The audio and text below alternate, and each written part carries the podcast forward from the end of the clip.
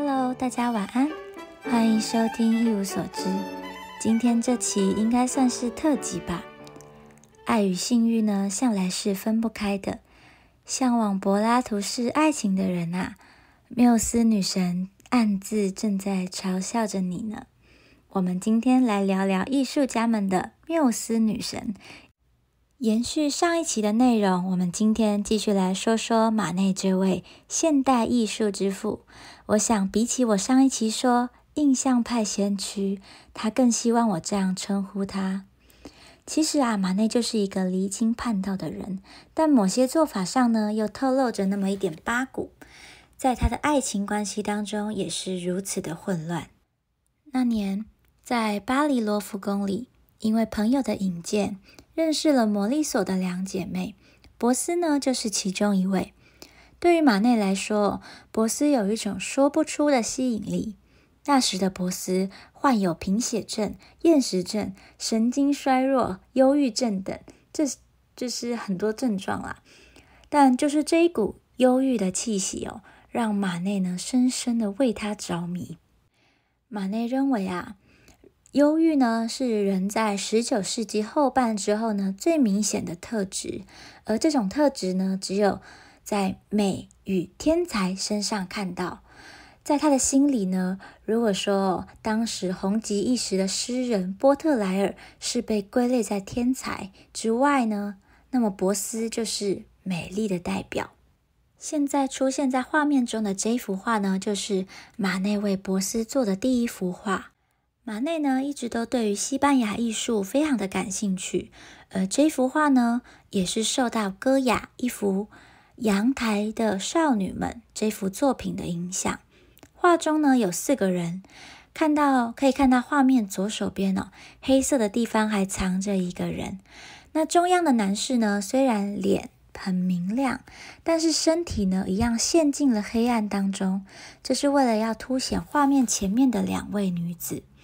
那倚着栏杆，左手拿着扇子的，就是波斯。暗色的头发跟深邃的眼睛，都是西班牙美女的特质。但是呢，跟戈雅不同的是哦，马内的熟女头呢，并没有用传统的手法造型。马内画的头部看起来是扁平的，他不想通过明暗的交互呢，来画出立体的感觉。上一期有提到，这可能也是受到了一些浮世绘的影响。当然啦，光是忧郁呢这一点哦，也无法让马内如此清新。这位博斯呢，很年轻哦，就加入了当时红极一时的巴比松画派。简单来说呢，就是一个以户外写生、画风景为主的画派。那之后呢，讲莫内的时候，可以再细说一下。总之，博斯呢未满二十岁，就在巴巴比松画派呢学习。那二十三岁的时候啊，作品就在定期的沙龙里面展出了，一直到印象派的兴起为止。所以呢，虽然病痛使他消沉哦，但是啊，才华还是非常外显的。而且呢，博斯也不屈服于守旧的学院派。根据书本的记载。马内与博斯相遇的时候啊，马内曾向拉图尔写信说道：“哦，摩利索家族的女孩啊，很迷人，可惜呢不是男人。不过，身为女人，将来可能嫁给学院派的人。”正是因为这句话也挑挑衅到了这个博斯，所以博斯呢后来才走向了现代艺术一路。但其实我认为哦，这个决定啊。让后来的博斯非常的两难，等等你们就知道了。虽然被深深的吸引哦，但是两个人呢，这时候并没有发生任何的关系，因为他们的家族啊都来自上流社会。当时的马内是有妇之夫，而他的老婆呢，我的天，他的老婆原本是他爸爸的情妇哦，真的是乱七八糟起来耶。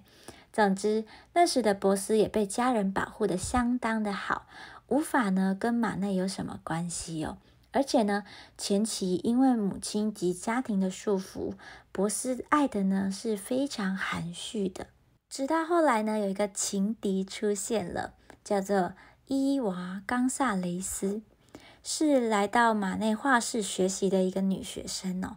那马内就常常跟博斯说这位女生有多好啊，什么可以当我的模特儿啊，然后画画又很有耐心啊什么的，然后说博斯都没有办法做到，这让博斯啊非常的不是滋味哦。而且呢，博斯的妈妈因为不希望他跟马内在一起，所以呢也在博斯的耳边哦一直说着这个伊娃有多好多好，这让博斯呢陷入了非常的。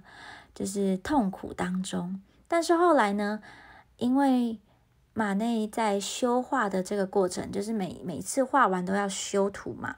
那在修图的这个过程当中啊，马内就觉得身心俱疲啊。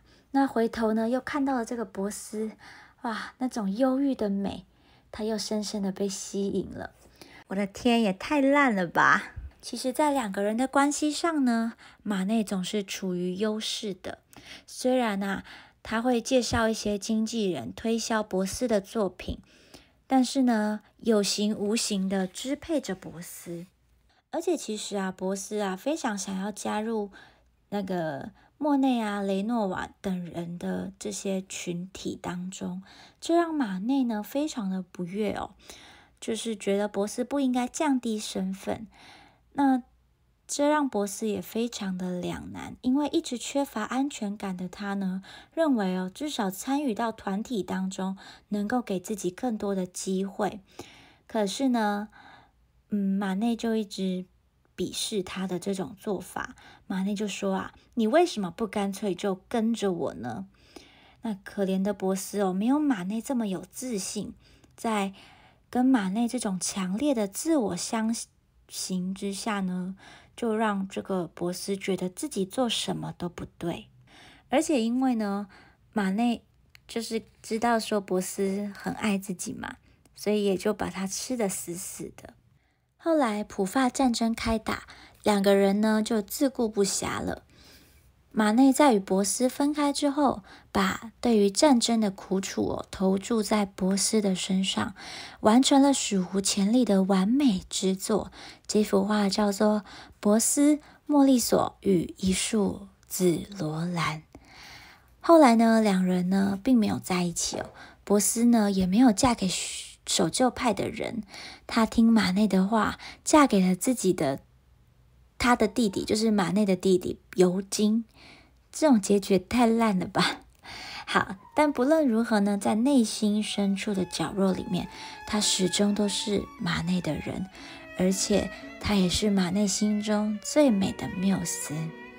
好，这期呢差不多就到这里。然后最近其实有收到很多的点播，呃，暑假有很多的展览，我也很希望呢能够在展览之前就跟大家。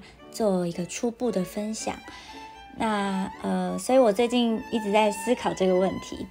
然后其实最近之前的那个会动的文艺复兴在高雄又要再次登场喽，所以如果呢之前没有去看到台北展的朋友，也可以顺便去高雄看一下。